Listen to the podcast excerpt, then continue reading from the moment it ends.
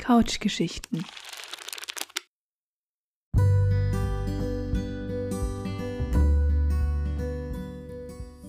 Hallo, liebe Hörerinnen und Hörer.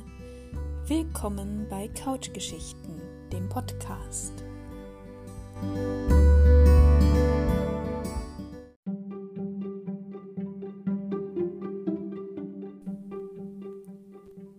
Dies ist eine Märchen-Mini-Folge.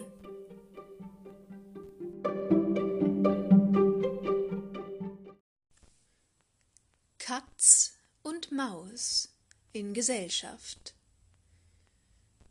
Eine Katze und eine Maus wollten zusammenleben und Wirtschaft zusammen haben. Sie sorgten auch für den Winter und kauften ein Töpfchen mit Fett. Und weil sie keinen besseren und sichereren Ort wussten, stellten sie es unter den Altar in der Kirche. Da sollt es stehen, bis sie sein bedürftig wären. Einstmals aber trug die Katze Gelüsten darnach und ging zur Maus. Hör, Mäuschen, ich bin von meiner Base zu Gevatter gebeten. Sie hat ein Söhnchen geboren, weiß und braun gefleckt. Das soll ich über die Taufe halten. Lass mich ausgehen und halt heut allein Haus. Ja, ja, sagte die Maus. Und wenn du was Gutes issest, denk an mich. Von dem süßen roten Kindbetterwein tränk ich auch gern ein Tröpfchen. Die Katze aber ging geradeswegs in die Kirche und leckte die fette Haut ab, spazierte danach um die Stadt herum und kam erst am Abend nach Haus. Du wirst dich recht illustiert haben, sagte die Maus. Wie hat denn das Kind geheißen? Haut ab, antwortete die Katze. Haut ab. Das ist ein seltsamer Name.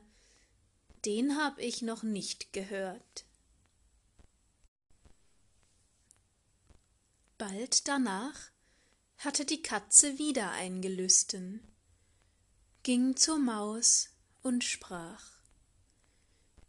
Ich bin aufs neue zu Gevatter gebeten. Das Kind hat einen weißen Ring um den Leib da kann ich's nicht abschlagen. Du musst mir den Gefallen tun und allein die Wirtschaft treiben. Die Maus sagte ja, die Katze aber ging hin und fraß den Fetttopf bis zur Hälfte leer. Als sie heimkam, fragte die Maus Wie ist denn dieser Pate getauft worden? Halb aus. Halb aus? Was du sagst. Den Namen hab ich gar noch nicht gehört. Der steht gewiss nicht im Kalender. Die Katze aber konnte den Fetttopf nicht vergessen. Ich bin zum dritten Mal zu Gevatter gebeten. Das Kind ist schwarz und hat bloß weiße Pfoten, sonst kein weißes Haar am ganzen Leib. Das trifft sich alle paar Jahr nur einmal. Du lässt mich doch ausgehen. Haut ab, halb aus, sagte die Maus. Es sind so kuriose Namen die machen mich so nachdenksam. Doch geh nur hin. Die Maus hielt alles in Ordnung und räumte auf. Dieweil fraß die Katze den Fetttopf rein aus und kam satt und dick erst in der Nacht wieder. Wie heißt denn das dritte Kind? Ganz aus. Ganz aus. Ei, ei, das ist der allerbedenklichste Name, sagte die Maus. Ganz aus. Was soll der bedeuten? Gedruckt ist er mir noch nicht vorgekommen. Damit schüttelte sie den Kopf und legte sich schlafen.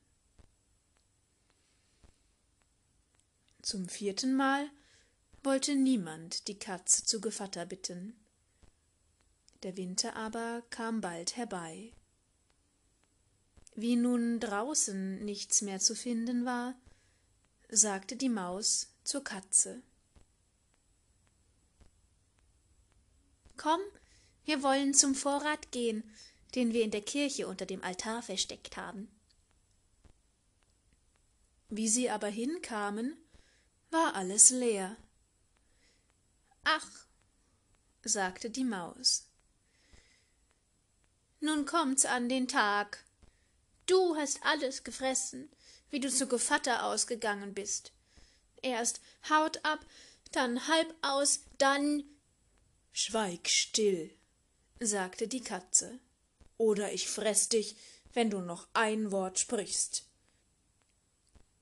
Ganz aus, hatte die arme Maus im Mund und hat es kaum gesprochen, so sprang die Katz auf sie zu und schluckte sie hinunter.